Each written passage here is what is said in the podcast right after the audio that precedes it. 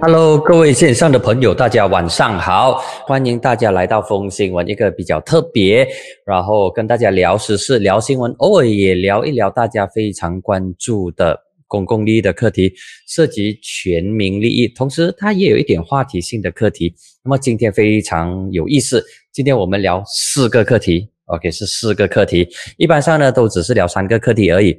那么今天因为临时请到一位呃很有。重量级、分量很高的人物，那么他的这家公司呢，在一个星期前，就是上个星期三，才刚刚在吉隆坡交易所 A Market 创业板上市。OK，他呢就是 LGMS 一家提供网络服务安全的公司。等下就把他的创办人、他的 CEO 请上来，跟大家聊聊。你存在银行的钱安全吗？如果不安全的话，你应该做些什么东西？第一是关于钱，money money。第二呢是关于我们的个人资料，我们的各自到底如何确保它安全？那么找冯中福这位专家来讲呢，是 perfect，是非常的这个贴切，也非常的准确。所以我们等一下会聊的课题呢，就是这个有嘉宾跟我们来分享。除了这个课题之外，我们另外会聊三个课题。第一呢，就是死刑到底废或不废，这是一个非常大的难题。那么第二呢，就是九号郎，OK，邦沙九号柔佛人啊，你们一定要关心的，就是现在实行了八年的星期五跟星期六，到底会不会转成星期六、礼拜天来休息呢？那么这个介于宗教跟享受天伦之间的这一个纠葛，该如何去找出一个中间点？那么第三呢，就是我们来花一点时间来讨论反贪会。昨天反贪会主席阿赞巴基他有一个啊阿努格拉米迪亚一个媒体颁奖礼，然后刚好我有在场，我有出席。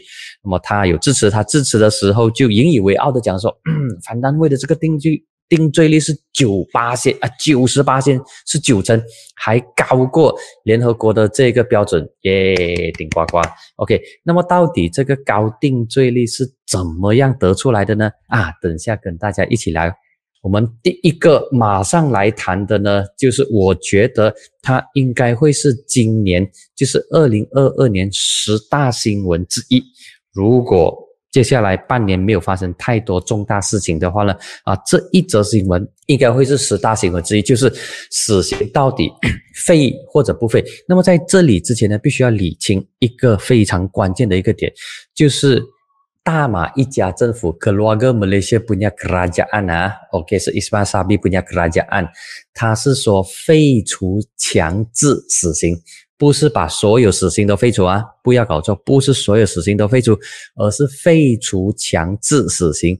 那么强制死刑跟死刑是有分别的。强制死刑的话，就是说如果所有证据都确凿，那么一旦法官裁定驳锤讲 OK，罪名成立的话，唯一的刑罚就是死刑，它是没有其他的刑罚的。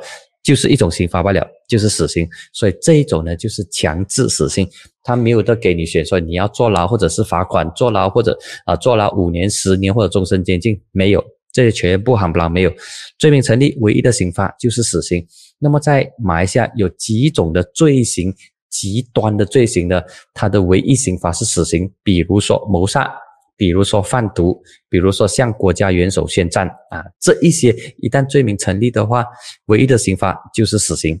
OK，那么其他有死刑但不是强制死刑的呢？包括啊这些，比如说有一个我印象很深刻，就是啊去年前年的时啊去年跟前年的时候，当雪州的河流一直被污染的时候，那么在国家水源法令之下。如果被发现污染水源的话，罪名成立是可以判处死刑，是可以判处死刑。当然不一定是死刑啦，还有坐牢，还有罚款之类。那么马来西亚还有其他的这些罪行是死刑是其中一个刑罚，不是唯一的刑罚。那么现在讨论着要废除的呢，就是强制死刑，就是说谋杀之后，如果罪名成立的话。这个强制死刑就可以废除掉，意思就是说，法官可以判处这个罪名成立的被告死刑，或者是其他的刑罚。那么这个课题呃，其实最早最早可以说是在前前前政府，就是在国政的时候，当时负责国会以及法律事务的部长 Nazri Aziz，OK，就是那一名大嘴巴大嘴巴，OK，那么他经常讲很多东西的，那么他在那个时候就已经有释放讯息说，政府考虑国政政府会考虑废除。强制死刑，但是没有落实，只是讲而已。那么来到西蒙的时候呢？西蒙是有意识要真正落实废除死刑的。那么在那个时候就激起了很多社会的这个讨论。当然，社会出现的呃意见呢是两个极端。OK，一方面呢是以公民社会以及大可以说是大部分的这个律师都认为说。应该要废除这个呃强制死刑，因为 那个风险太高了，生命没有 take 度。但是对普罗百姓、普罗大众呢，有相当多的民众认为说不应该废除死刑。他们说认为应该要保留死刑，然后由法官来决定。所以当时有两种不同的意见。那么现在同样的社会上也出现两种不同的意见，只不过一些民众把焦点呢。放在一个党的身上，就是马华。因为马华之前在西蒙执政时候，他们是反对的，他们是呃这个反对废除死刑的。诶，现在当马华成为了执政党之后呢，他们却赞成政府废除强制死刑。那么在这个课题上，马华就面对了很多，不仅仅是来自公民社会的批评，当然也包括了来自反对党的批评。不过马华他有他的这个文宣当中有提到说，呃。现在政府的这个死刑就是国，哎，有些时候真的很难搞一下。他又不是国盟，又不是国政啊，不懂国差国 X 的一个政府很难念。有些人呢就把它形容为是国盟二点零。我觉得国盟二点零的政府不明啊嘛，不不不太。不太准确。那么，如果把它说是国政政府又不对，因为它有国盟在里头。OK 啦，就 Ismail Sabri 的政府了哦。Ismail Sabri IS 的这个政府，IS 的这个政府呢，就说 OK，我们现在讲的是废除强制死刑，我们还是有保留死刑。那么西蒙的这个建议呢是完全废除死刑，是废死的，所以是有分别的。OK，那么呃，马华的文献就有解释啦，哒哒哒哒哒哒哒。OK，这里不是帮帮任何政党宣传。那么如果你要了解马华的立场的话，你就上他的这个呃飞说去找。好了，我要讲的呢，就是在这个课题上出现了很大的一个很大的一个分歧。那么它的分歧点呢，我觉得最主要的呢，是来自民众还没有做好心理准备接受这一场的这个改变。那个心理准备呢，其实是相当关键的，特别是当政府提出要废除强制死刑之后呢，呃，掌管国会跟法律事务的部长万祖奈蒂，呃，他的回应，他的反应也相当快，OK，相当快。然后他在第二天、第三天他就召开记者会，就说，呃，如果民众的反对声浪是高是大的话，那么政府可能会重新检讨，说到底要不要进行。这一个的反对啊，这个的我们讲的啊，废除强制死刑。那么呃，我读到一篇《星洲日报》的这个文章，他就说，现在民众的这个，其实这篇文章呢是三年前，就是当西蒙执政时候，他提出来这种呃，从心理专家的这一个角度，他是马大心理医学副教授黄章元，他他他他的观点。是非常的呃，非常的这个专业。他就说，在我国，人们一开始认识这个社会的规律，就是知道有法律的存在，知道有法律制度的时候，就明白以及接收到说，谋杀以及其他重大的这个罪行，涉及到死亡的案件的话呢，那么一旦被告被裁定有罪的话，他就应该面对死刑。那么这一种的认知已经进入到我们的脑海里了，OK，已经在我们的脑海中了。那么突然之间，这个认知要被颠覆，就说政府修改拿掉这个强制死刑之后呢，所以它会让民众在心理上一时之间没有办法接受，可能会挣扎。那么特别受到影响、心里面受到冲击的就是那些谋杀案件受害者的家属。所以在前几天的报纸呢，就看到，呃，有前受害者的家属站出来反对，比如说苏西拉瓦蒂，就是那个啊非常著名的马来女企业家，她是做化妆品的苏西拉瓦蒂。OK，她是在斯兰国那边被律师被一名律师啊谋杀，然后把她的这个尸体焚烧掉。还有另外的呢，就是 DBP，就是副检察师 Kevin Morais，他的尸体呢被装进那个桶，然后用 cement 用这个氧。会封住，所以对这一些受害者他们的家属而言，突然之间说哦废除强制死刑，所以他们内心上是短时间内没有办法没有办法接受到，所以这一名专家就说，其实对受害者家属而言，他们要经历五个不同的阶段，才慢慢的释怀，才慢慢的因为。加害者受到法律的制裁之后，才接受，才认为这个案件 close to the file。那么这五个不同的过程呢？首先是否认，接下来是愤怒，第三是讨价还价，第四是忧郁，那么第五呢，就是结束以及接受。所以这一个过程，呃，不同的人需需要不同的这个时间。那么现在。现在整个废除强制死刑突然间来得太快啊！这是家属的感，家属他们内心的那种感受，突然之间觉得说哇，没有办法，没有办法，没有办法适应过来，所以他们反对。而这种反对呢，是我我觉得从他们的内心的这个角度而言，我可以理解他们的，可以理解他们的，他们内心的这个感受。可以理解他们内心的这个感受。那么现在政府看起来是势在必行，认为说这个东西肯定能够 on 的，所以他就会继续的。我觉得他会继续的推下去，除非在这个过程当中出现强大的反弹。OK，那么如果没有强大的反弹的话呢，这个东西就会按照政府的计划，然后会提升国会。下一月通过，上月通过，可能明年一月就能够完全的通过了。然后他会在接下来的国会提成一读，那么接下来就二读，然后三读通过，然后走完整个程序之后，嗯，就来了。所以这个呢，是我觉得它会是二零二二年十大新闻其中一个选项。那么这个呢，死刑我看我就先讲到这里。还有另外一个我想要花更多时间来谈的，这个就是柔佛。当当我在整理柔佛的这个周甲，就是他的 off day 的时候，哇，真的是发生发现了这个很特别的、很特别的这个柔佛特殊的这个情况。柔佛真的是很有独立性，很有自主性。那么柔佛周休。就是从拜五、拜六、拜六礼拜，其实已经改了三次啊。OK，独立至今一九五七年到现在已经改了三次。如果接下来还要再改的话呢，就是改四次。哇，班萨九号厉害，创纪录，不得给你，不得不给你一个赞。那么他们最早呢是从独立期到一九六五年，OK，五七年到六五年之间呢，根据我所找到的这个资料。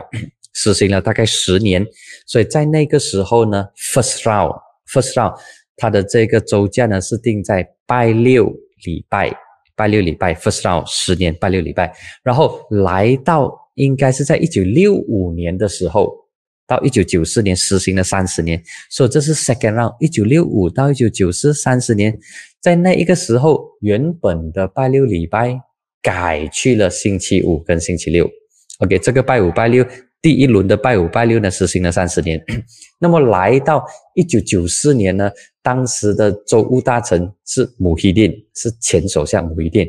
那么他就把拜五拜六改回拜六礼拜，OK，改回拜六礼拜。而这个改回拜六礼拜呢，实行了二十年，OK，二十年。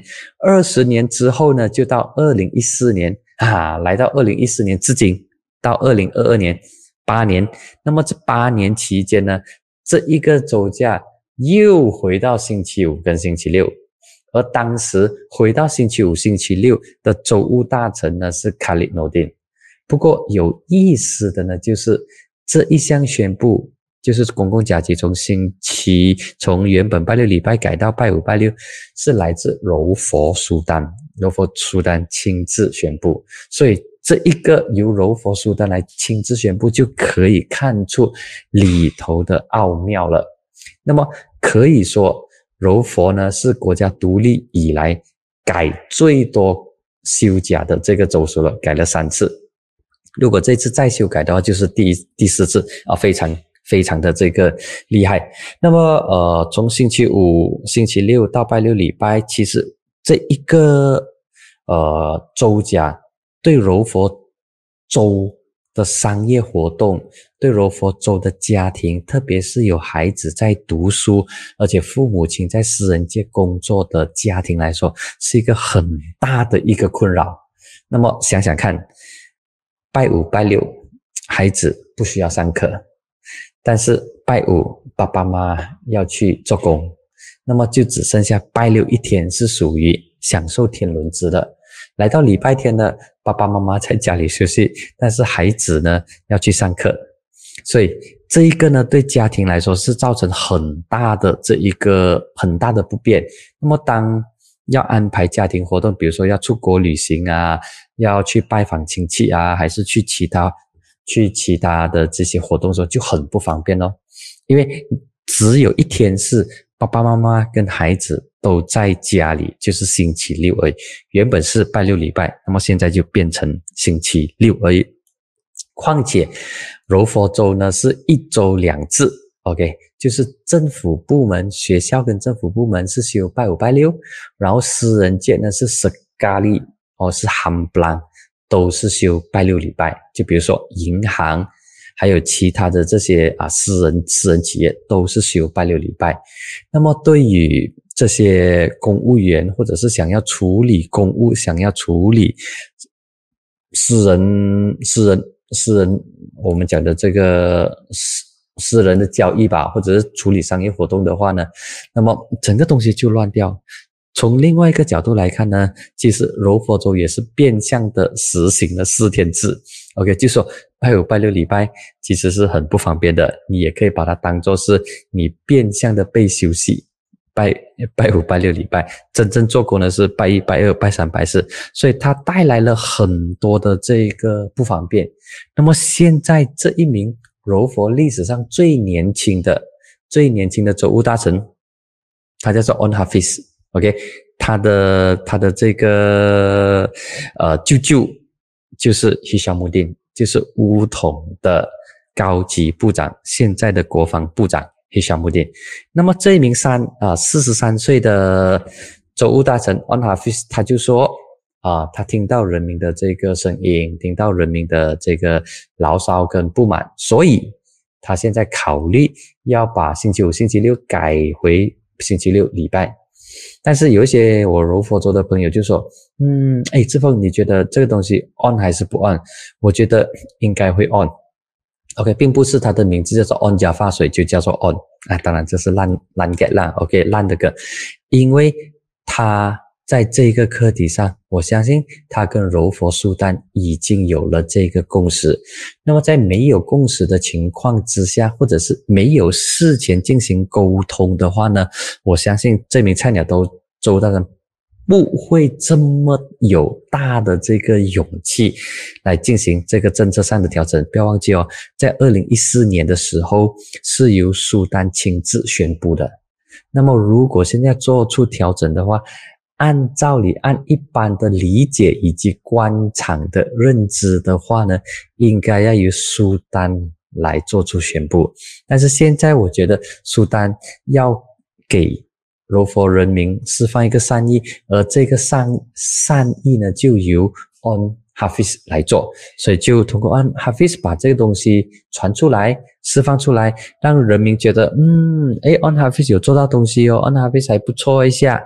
想要制造这种良好的气氛，还有另外一点很关键的就是 On Hafiz 将会在六月中庆祝他执政、他上任州务大臣一百天。OK，那么他是在四月啊，他是在这个三哎三月对，三月十四号的时候，安卡孙巴成为柔佛州务大臣的，所以上任一百天，他必须要有一些的这个。失真的成绩或者是一些成绩单一些利好的的消息，告诉民众说啊，这是过去一百天我所做的这个成绩，那么由人民来验收。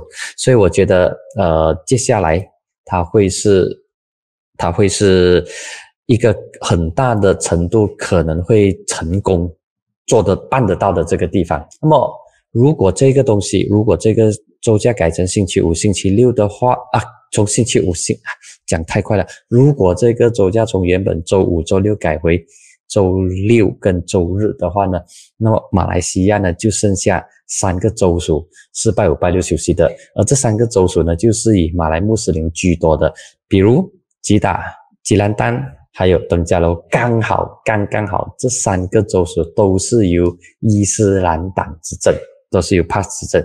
那么柔佛从刚开始的时候，其实柔佛州这子民都不认为应该要拜五拜六，因为柔佛是一个高度城市化的国家，而且柔佛境内也有许多的这个外资，那么跟新加坡是一水之隔，再加上柔佛有一个经济特区叫做伊斯干达，所以这一些呢都是柔佛不应该把周甲换成拜五拜六的一个原因。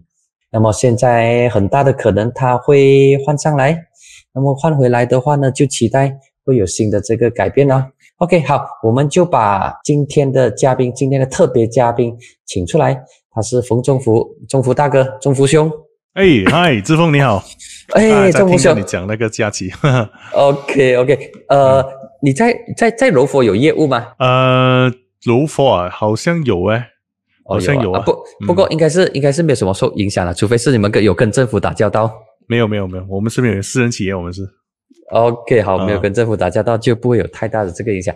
那么这里跟大家报告一下啊，今天的特别嘉宾冯中福。那么这里要趁这个机会，恭喜中福兄的这个 LGMS 网络安全服务供应商，在一个星期前，就是啊六月八号，刚好是星期三，在马来西亚的交易所上市，创业板上市，然后上市到现在一个星期，哎，股价的走势非常的这个凌厉哦，尤其是在第一天。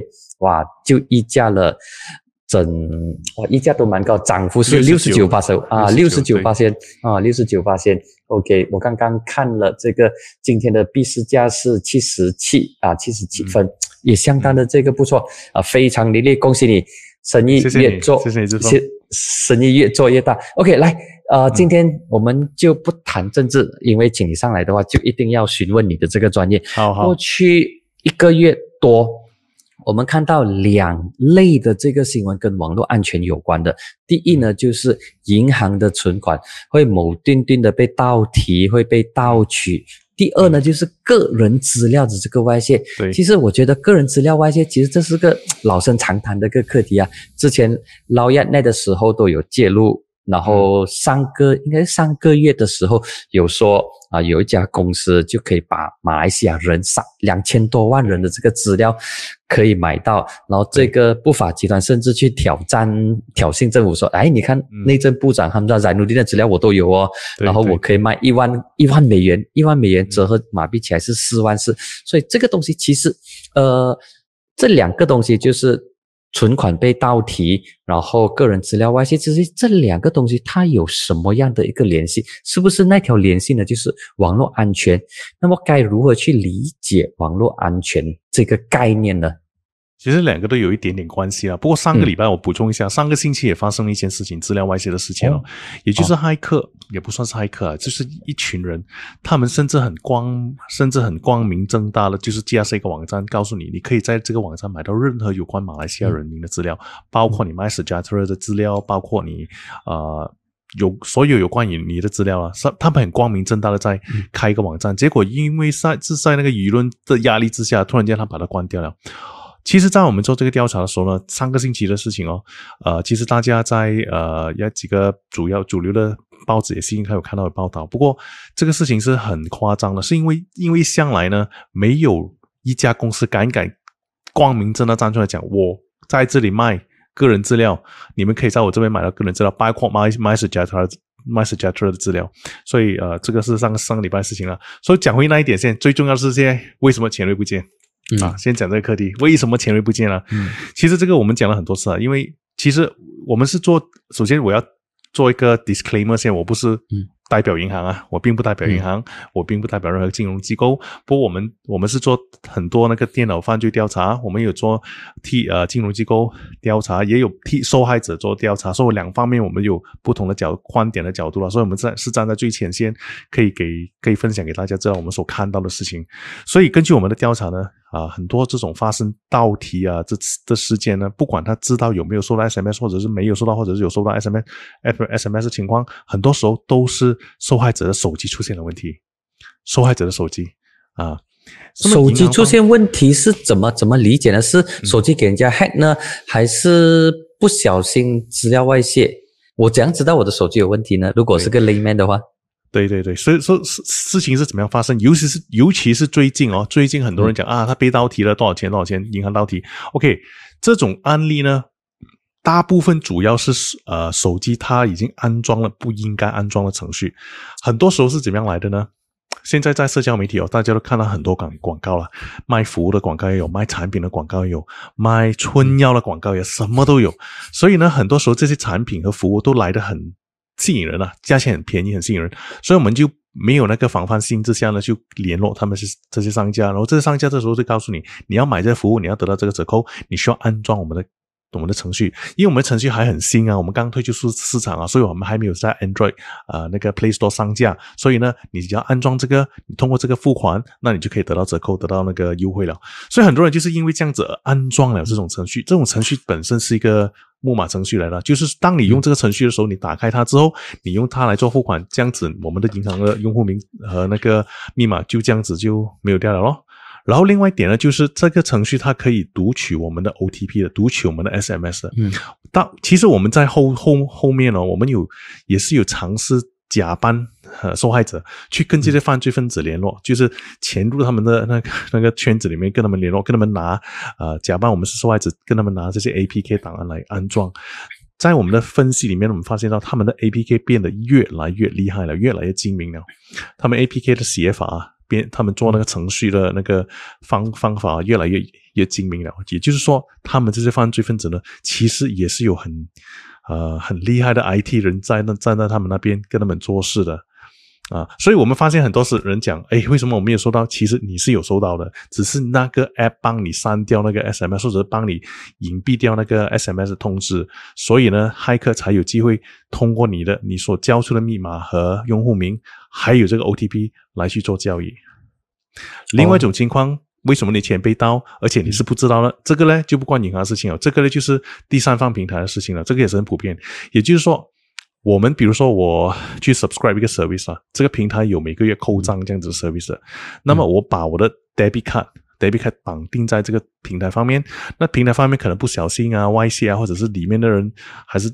偷资料出来还是怎么样的，他就把我们卡的资料偷出来，就在外面做 transfer，这样子的情况呢，我们也是不会收到那个 OTP 的，不会收到 SMS。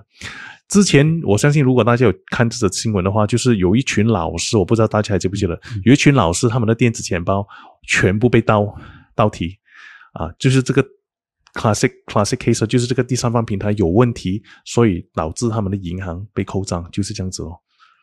那么，呃，你你根据你的这个接触，有没有碰过银行本身出问题呢？因为之前的媒体报道呢，都怪说银行。本身出了问题，但是银行的说法呢，其实诶，通过某通过某关呢，是你们自己在报警的时候或在啊报案的时候，其实你们隐藏就是消受害者隐藏那些关键的信息，你没有把真实的东西说出来。其实，在过程当中，可能受害者自己本身也疏忽，所以导致啊不法集团有机可乘，这种可能性存在吗？存在。这个，你问这这个问题问的很好，因为很多的时候嘛，因为我们是受害者，站在受害者这一边站在公众这一边，因为你看银行下面他们做的一点是很失败的，我可以讲很中立的来讲啊，银行做一点做了一点很失败的，就是他们不够，呃。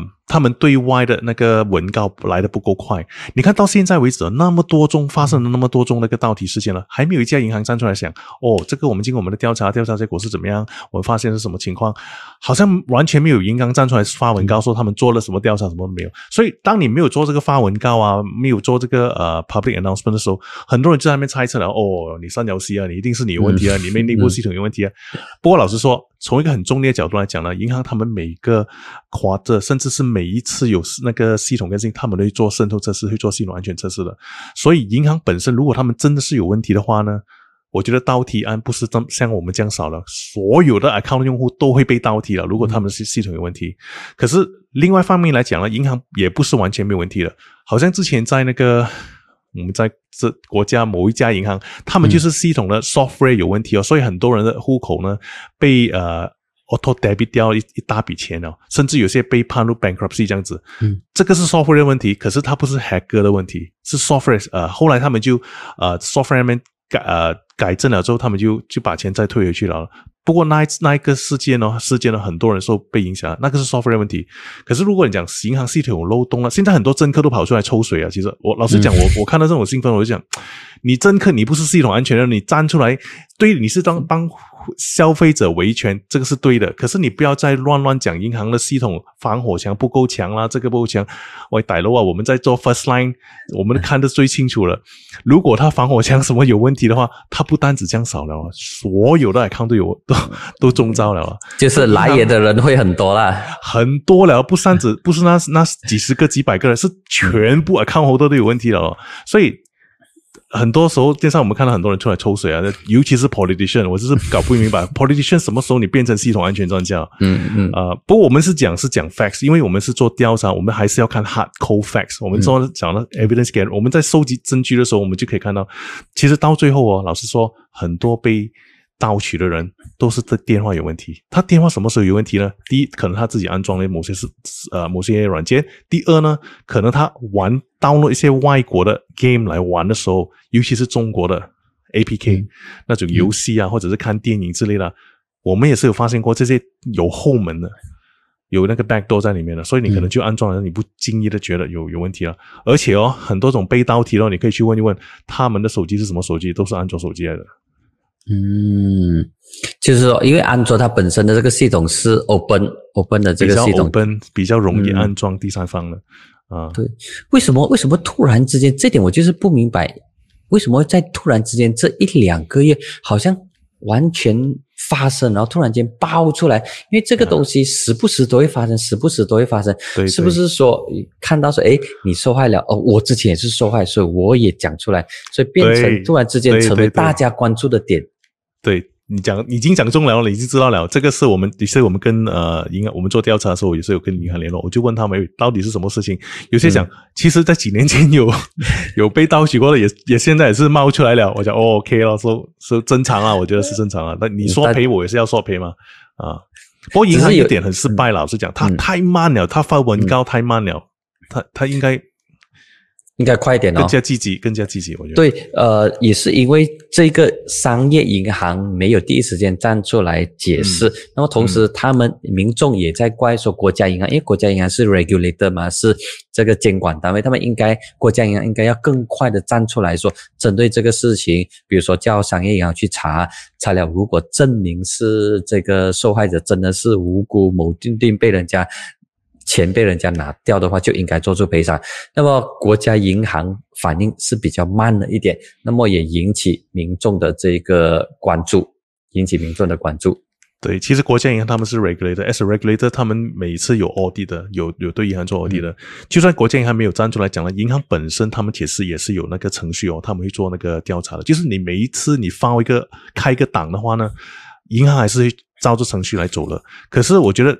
银行做的最比较失败的这一点，就是他走的程序可能，因为他每次开一个档，他只是要专人来去去去也去呃那个做调查的，也不是说。很快这种这种 process，可是当你累积多了之后呢，很多就变得很慢了。当你很多变得很慢，你又没有主动去 update 那个受害者的话，现在人在这边等哦，这边等等等等等了几个月还是没有消息，就会造成那种很不必要那种揣测啊那种。是，可是如果银行可以主动的告诉受害者，OK，我现在帮你调调查到哪一个阶段了，可能再需要多久，比较主动性的通知呢？啊，这样子情况可能会好一点。可是银行是没有，很多银行都没有做到这一点的我觉得这个是是希望可以改善的啦。那么回到消费人，回到普罗大众，好像回到我的这个阶段，我本身是用 Android 的这个系统，有什么东西是我应该做，然后减低我来也的这个风险？除了我每每每时定期去 update 我的这个 Android 的这个它的这个系统之外，还有什么东西是我可以做？就不要去 download。其实我也没有去打 game 啦。那么我也是担心说，如果有一天我的钱不见了的话，我也会捶心肝。有什么东西是我们可以做的呢？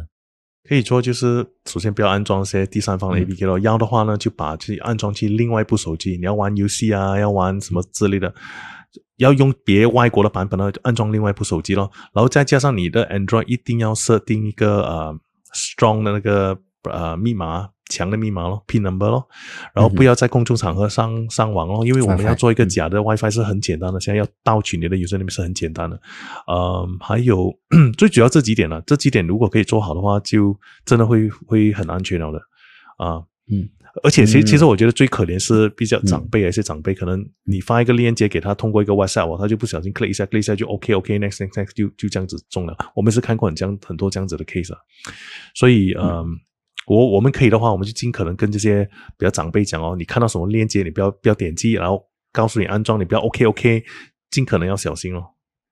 嗯，我这个。真的是很很重要，也也还好，碰着趁着这个这个这这一潮风，然后让政府、让国家银行，包括让警方的商业罪案调查组知道说，哎，这个问题确实是很严重。那么，呃，刚才听了。钟福兄提到的一些建议，希望朋友们有有有从中有学到一些东西，有吸引吸取到一些的这个知识点在里头。那么还有另外一个呢，就是呃，如果你为我们银行系统普遍啦，就是打一个分的话，那么你会觉得说，我们银行在呃网络交易上。它的这个分数呢，如果对比周边国家，比如说对比新加坡，还是对比呃泰国或者印尼的话，我们的整体的银行金融机构的这个安全的这个指数，我不知道业界有没有这样来区分说，OK，在金融界里头，哇，这个 rating 是好的，这个 rating 是不好的。那么如果有这个 rating 的话，马来西亚是处在什么样的一个位置呢？OK，因为这个我会可以可以很客客观的跟你讲，因为我们本身是有做全世界的那个呃测试和认证的，不单只是测试，而且我们也说还有是有发认证的。我可以跟你讲的，就是在马来西亚，其实我们银行都属于很呃很 advanced，可以说是你比如说 A B C D 来讲啊，我们都属于 A 了了。其实，反而在外国，比如说美国有些。很大家的银行可能它只是 B 而已哦，可是，在马来西亚呢，我们其实快 Advanced 了，算算是 A 了。问题就是可能因为银行它可能要兼顾到一些比较初级的用户啊，变成比如说这个 SMS 的 OTP 哦，其实是很落后了的，还用 SMS 是很落后了。比如说有些国家我们做跟他们做那个测试的时候，他们已经不再用 SMS 了。可是在这边，如果你不用 SMS 的话，可能有一些人他。他就不不会再安装别的程序，他又不懂得怎么样用 Authenticator 之类的 extra 的东西，所以就比较麻烦。他们可能就需要兼顾到比较大的那个族群了，所以就没有办法了。其实 SMS 是应该被淘汰了的，因为这应该用什么来取代 SMS 呢？Authenticator soft token 啊，soft token，比如说它它另外一个 app 安装在手机上面呢，它可以 randomly generate 一个 pin 呢，呃，就是不同的时间呃来 generate 一个 pin 的。其实 Maybank to You 啊，这个 CMB 他们也是有了，只是说很多人还是没有去用它。比如说 Maybank to You 它有一个 secure to You 啊，你可以通过 secure to You 来做 approval 啊之类，你不需要通过 SMS 那个 tag。啊，因为一些银行，比如说呃，HSBC 之间，它有给一个小小个的一个礼拜，那个那个那个那个叫什么名字啊？哦，那个叫 token 呢？啊，那个是他 token 哦，那个也是好。可是你想一下，一些给一些长辈的话，你你给他一个 token，他是不见了啊，还是没有电啊，又要去缅甸的，所以很很麻烦啊。所以现在一现在是趋向呢，是走 soft token，soft token 啊，soft token 它是怎样操作呢？它是。就是安装在你的手机上面，同一个同一部手机上面，或者是另外一部手机上面，它就 generate 一个人的码给你啊，你是不需要靠 SMS 的。哦，就是这样的话，就是我手机同时要开两个不同的这个界面，是这样的意思吗？对对。哦，像马来西亚有有哪些有有银行采用这个？有有 CMB、CMB、Maybank 两个都有。哦，是啊，这样这样，你去找一下。是如果是用 Maybank，我我应该是有点 out，有有点 outdate 了。那么线上的朋友，你们有啊？你这样 update 的，你就讲你 outdate 了，说你看 呃，很多人都没有去用了。嗯，对，因为我可能我是比较 old school 一点，我还是觉得说我去银行会比较实在啦，除非逼不得已，我才用这个线上的方式来转。转账虽然我知道说它是很方便，但是还是觉得不太踏实。没有，其实我们的网络呃银行 e banking system 呢，在整个 regional 里面算是 quite secure 了的，真的。我们 e banking 呃因为呃，你比较起来哦，一些国家甚至是在美国，它可能一边给也没有我们来的那么那么 advanced。另外一点哦，在马来西亚这个东南亚地区啊，马来西亚曾经是 credit card fraud 最高的一个国家来的，所以我们不得不走向前了。而且现在我们看我们的卡上面呢有一个 chip 啊，那 EMV chip 啊，在东南亚国家里面，我们算是第一最首先。在用这个 chip 的，因为我们的 card fraud so high，那个 number so high 啊，甚至以上现在一些一些欧洲国家，在呃美国国家，他们还是没有在用那个，不是全部都在用 chip 的。我们已经开始用 chip 了。他们是用后面那条黑色的那个 magnetic 的 bar，对啊，还是有在用 magnetic stripe，可是我们这边已经没有了。哦，所以我们快 OK 了，其实我们快 advanced 的，只是说很多时候就是使用者本身他们没有去 catch up。银行方面呢，你要教也是。它要兼顾到很大族群，也是难就难在这边了。所以我们唯一可以做的就是提醒大家，哎，不要安装 app 啦，不要去下载那些翻版软件啦，不要去浏览色情网站啊，来来去去都是讲那种那种话咯，没有办法。哦，看来需要需要更多的这个社会教育工作，更多的个醒觉。嗯，对，OK，那么这个银行盗提跟盗取的，我们就聊到这里。那么接下来就是啊，很多人，包括我自己都很担心的。虽然我觉得说这个是没有办法避免的，包括我们用很多免费的这些网站，比如说 Facebook、谷歌，我们在使用。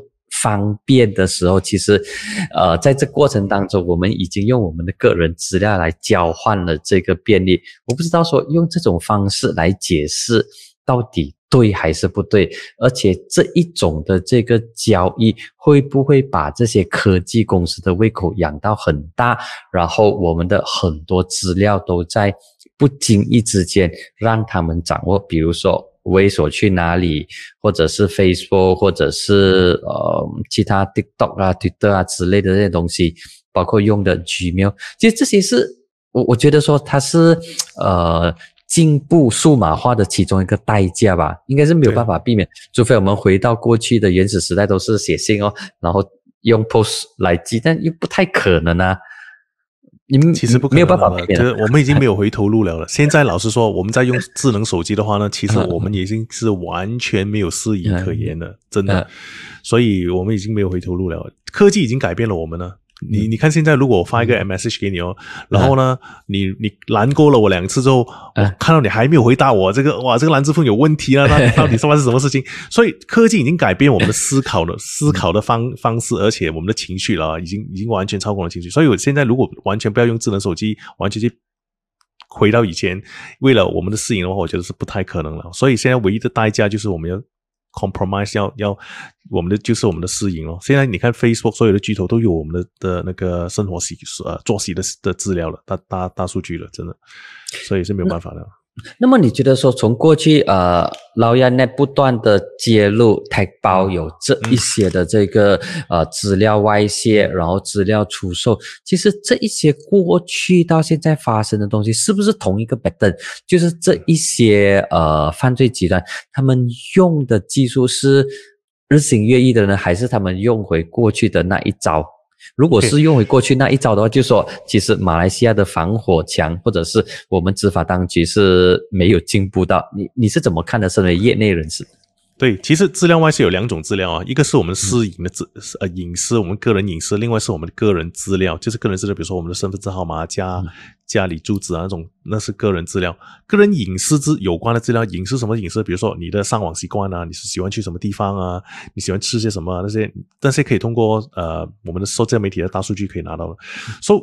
我们要讲回那个，就是个人资料，就是个人啊，你的 IC 号码、地址啊，为什么会有这么多宗资料外泄哦？我们先讲回二零一四年，二零一四年的之前呢，其实发生过一宗很大宗的资料外泄事件，就是那个 Telco Data，有一家公司叫做 Numera，它是是已经上法庭了，by the way，这家公司呢，其实它是外泄了差不多全部马来西亚人民的手机号码，之余呢。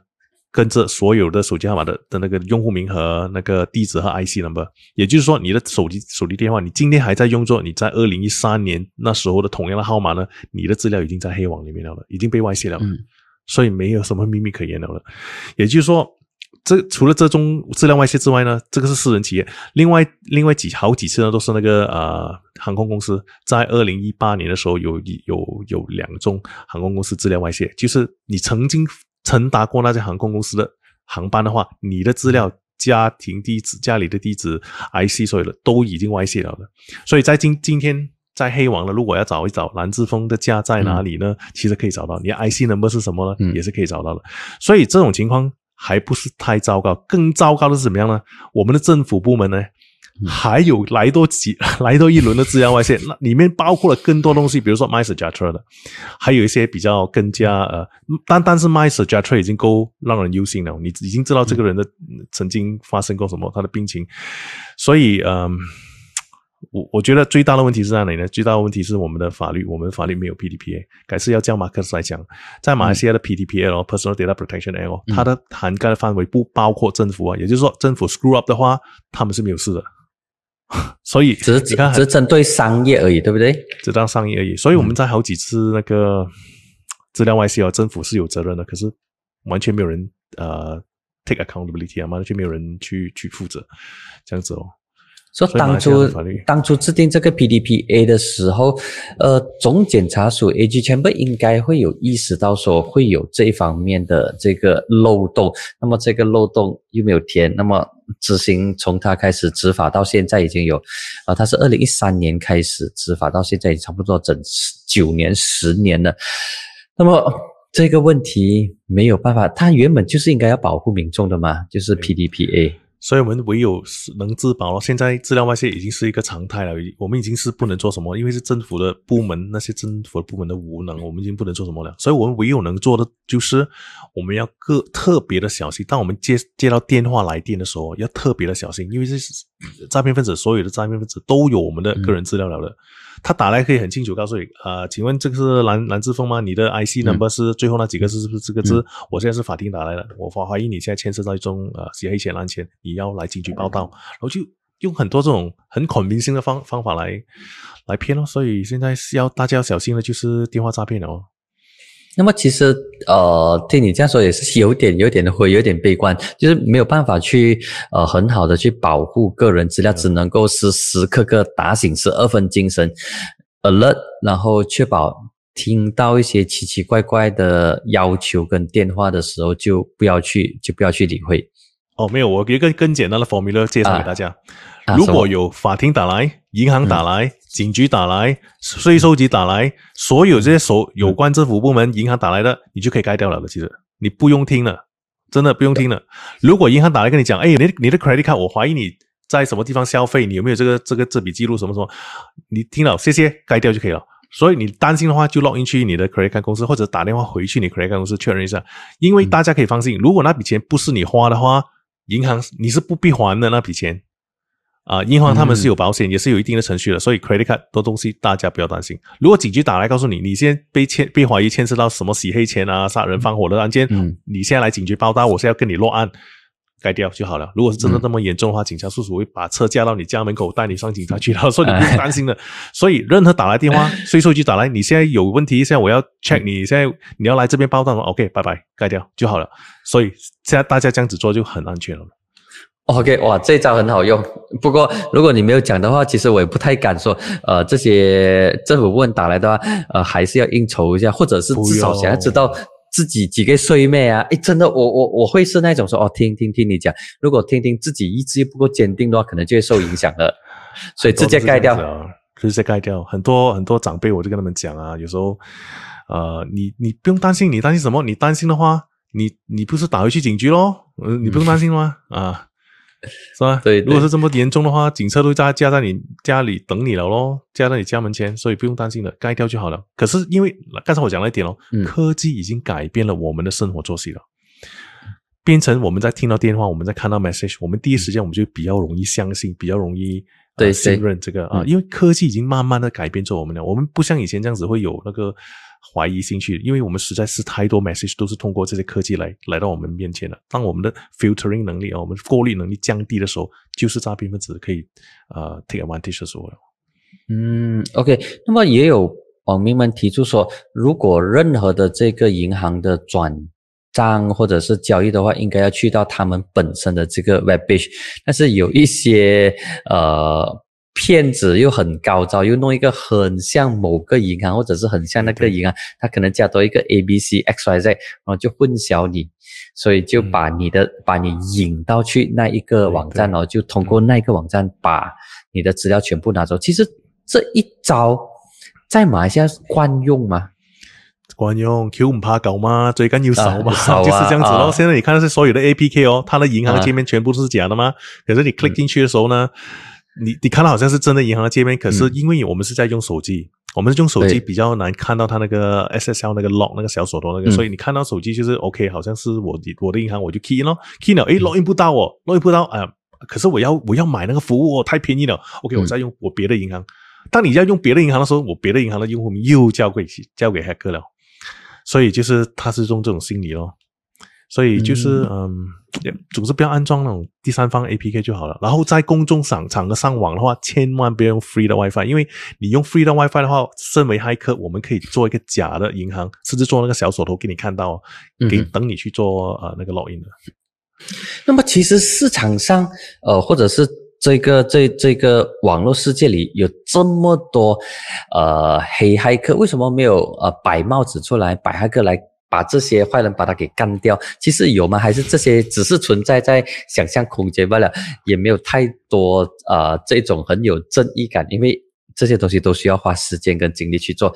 其实呃，我不晓得马来西亚有没有，但是在其他国家、欧美国家有没有一些人真的是呃很有才华，但是他就看不顺眼这些黑呃骇客，然后他自己也是有骇客的这个能力跟基础，他就是白武士，然后把黑武士给干掉。有有没有这种情况会出现呢？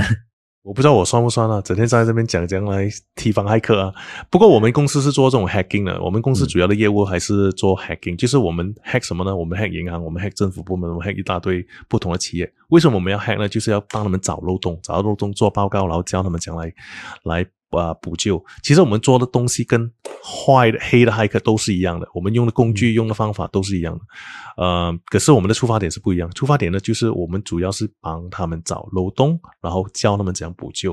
嗯，所以我可以跟你讲，在马来西亚，其实银行他们做很多测试，非常非常的多测试，甚至改一个界面哦，他们也是要做一个很仔细的测试的。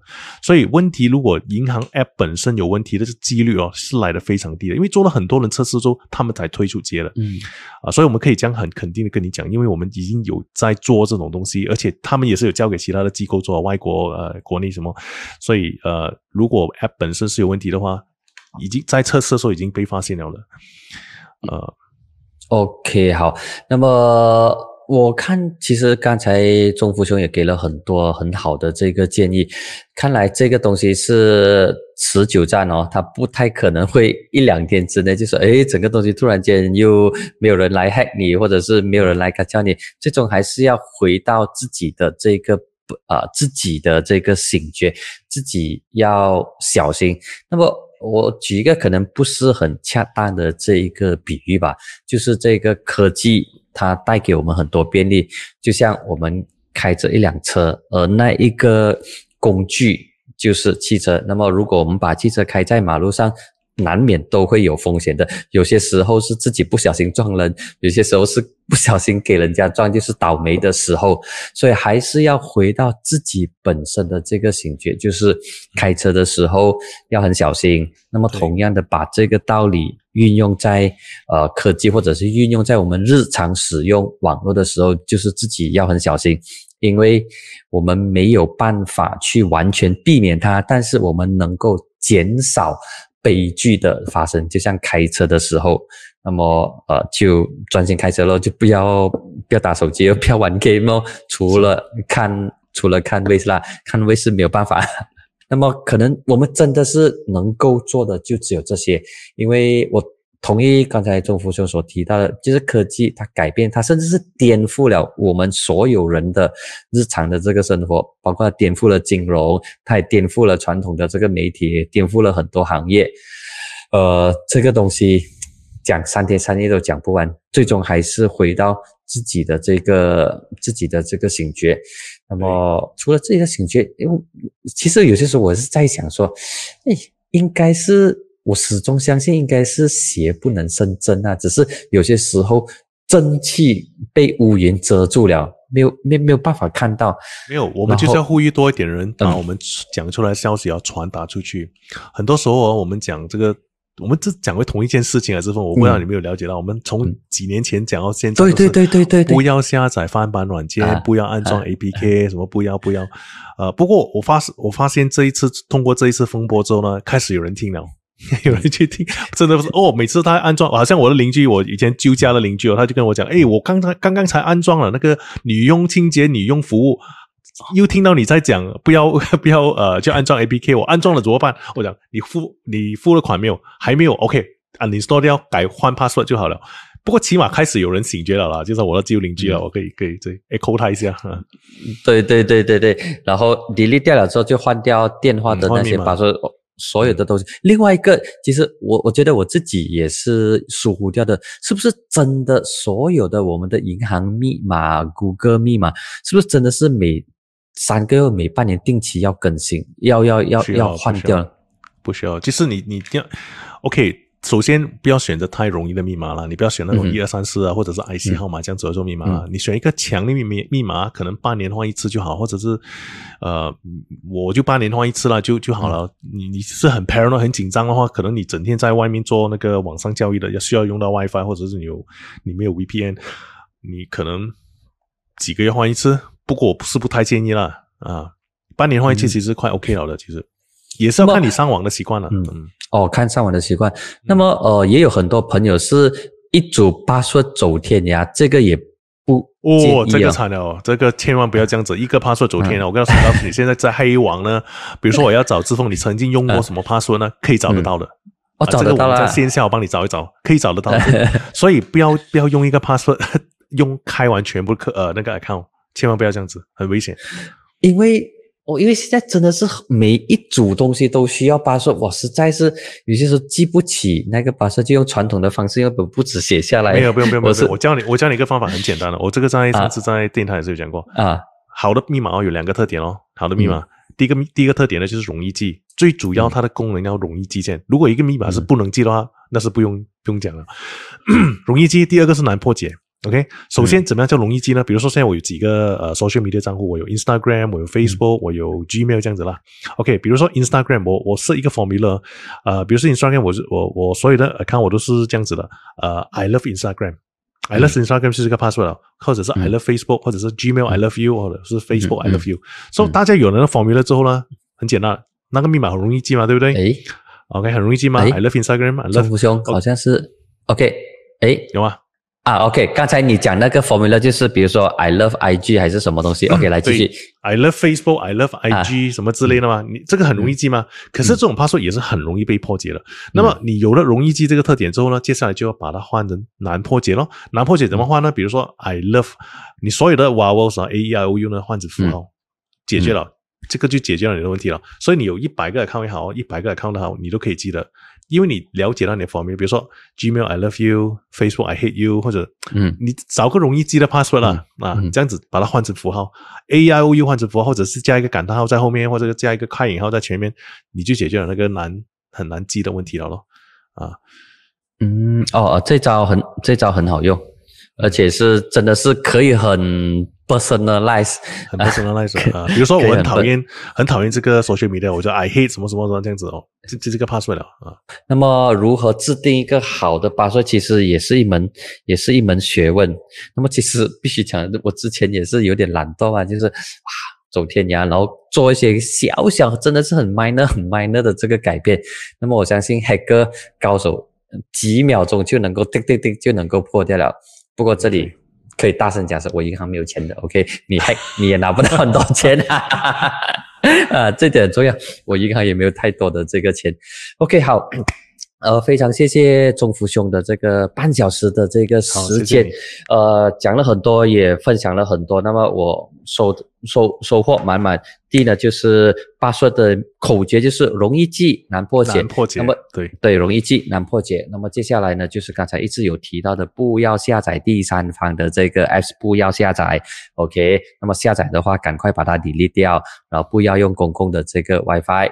那么同时也提醒，把这个简单的信息告诉家里的长辈，那么提醒他们，希望我们把这一类的欺骗案件、盗取盗题的案件，把它降到最低。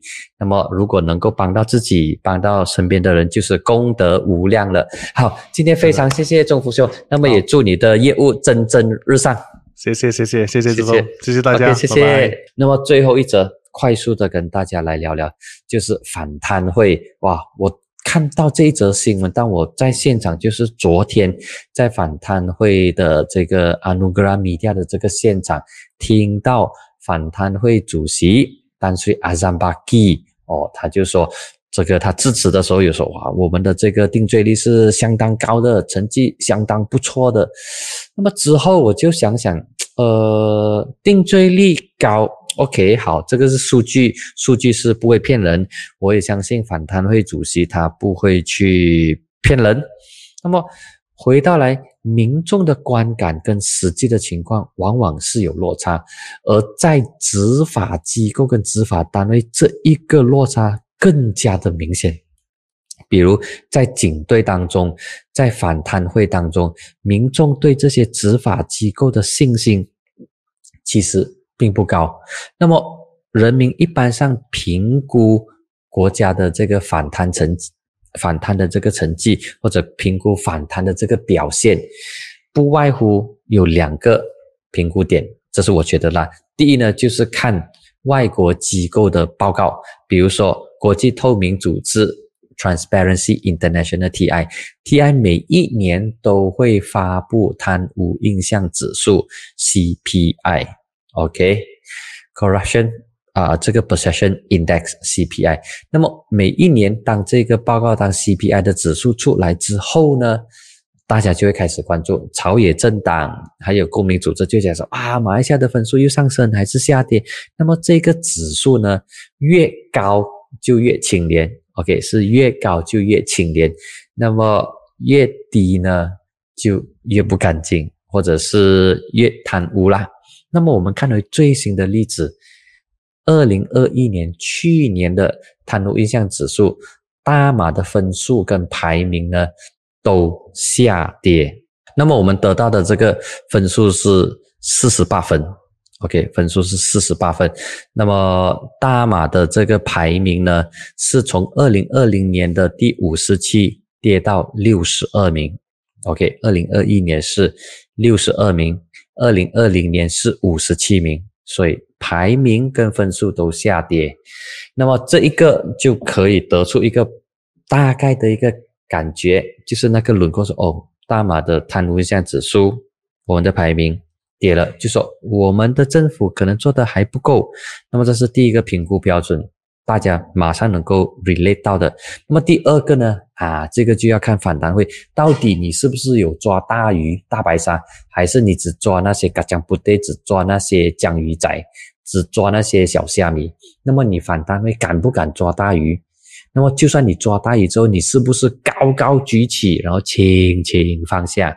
就算是你抓大鱼的话，你。必须要确保这些大鱼，它的这个罪行能够被定罪，它的控状能够被定罪，而不是高高举起，然后轻轻放下。如果只是对付江鱼仔或者是小虾米的话呢，其实没有太大的意思。或者你只是针对性、选择性来对付，那么这个也会令到民众对反贪会的印象不好。比如说过去曾经发生。选择性的调查跟对付某一些人，就是郑克经常讲的政治迫害。OK，那么如果出现这种针对性的调查、针对性的这个对付，那么民众就会说：“哎，你反单会，你是选择性，你是 B 类目录，你是选毛的。”OK，你是看现在政府要你针对谁，所以你就针对谁。那么其实反单会应该一视同仁。不应该选择特定的人士来对付，同时也不应该受到政治势力的介入影响。比如说，在这个调查高庭法官纳斯纳兹兰的这个案件，那么这一个呢，就引起了律师工会还有公民社会的这个不满，包括律师工会会在星期五。这个星期五举办一场公正执行，在巴当莫布，在吉隆坡的这个巴当莫布那边举办一场公正执行，来捍卫司法的独立，来表达近期发生的这些事情，表达不满。其中一个案件呢，就是高庭法官纳兹兰被反贪会调查。那么为什么针对纳兹兰呢？我们不知道。不过媒体报道呢？可能是因为纳兹兰是在纳吉 SRC 国际公司贪腐案中的承审法官，然后在那个案件上，纳兹兰裁定纳吉罪名成立，要坐牢，要罚款。我不晓得是不是这个原因啊？OK，我必须要有一个 disclaimer，我不知道。但是现在普遍上舆论的感觉，包括资深的律师。都这么认为，OK，我是转述他们讲的东西，OK，那么希望不会带来麻烦，不然的话，大家就要在某个地方点蜡烛声援了，OK，那么这个反贪会，他的民众对他的印象就是靠这两个指标：第一，贪污一项指数 CBI；第二，你反贪会敢不敢抓大鱼？不要只是对付小鱼，如果你只是对付小鱼的话，其实是没有意思的。是没有办法引起民众的尊敬，民众是认为你只不过是另外一种的政治工具而已。当民众觉得你是政治工具的话，就不会对你产生尊敬，也不会相信反贪会所进行的东西是发自内心真正要反贪或肃贪。那么。看回去刚才的那一则准备的一些资料，国际透明组织大马的这个分会就曾经说，大马的分数连续两年下跌，它显示了一个事实，就是我们在打贪、在对付这些贪腐人士方面，我们做的不够多，而且方向也错误了。所以这种做的不够多、方向错，其实是令人担心的，因为。之前政府包括西蒙所承诺的这些制度的改革似乎没有进行或者没有到位，那么导致贪腐的情况周而复始的出现。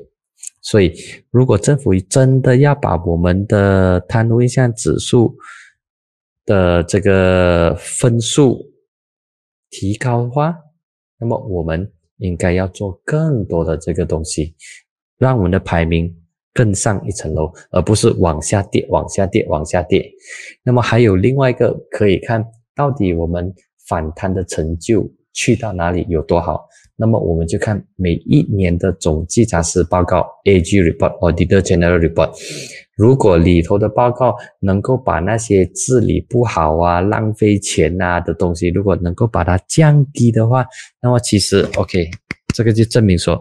反贪会或者政府在推动廉政方面有做出不错的成绩，有交出不错的成绩，有做出一些东西出来啊，这一点也是很重要。还有国际透明组织大马分会有提到说，官方机密法令，而这个法令因为它的定义太过松散，所以导致一些人被溜走了。OK，没有受到应该受的这个制裁。